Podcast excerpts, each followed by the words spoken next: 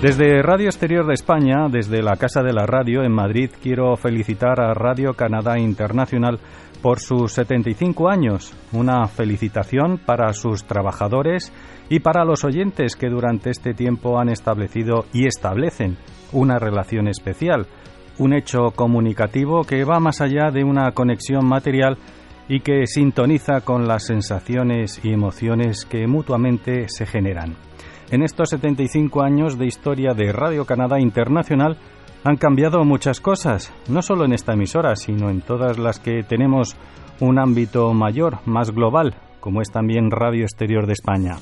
Los hábitos de escucha y los intereses de los oyentes son diferentes, pero la radio sabe adaptarse a los nuevos tiempos sin abandonar a un público tradicional.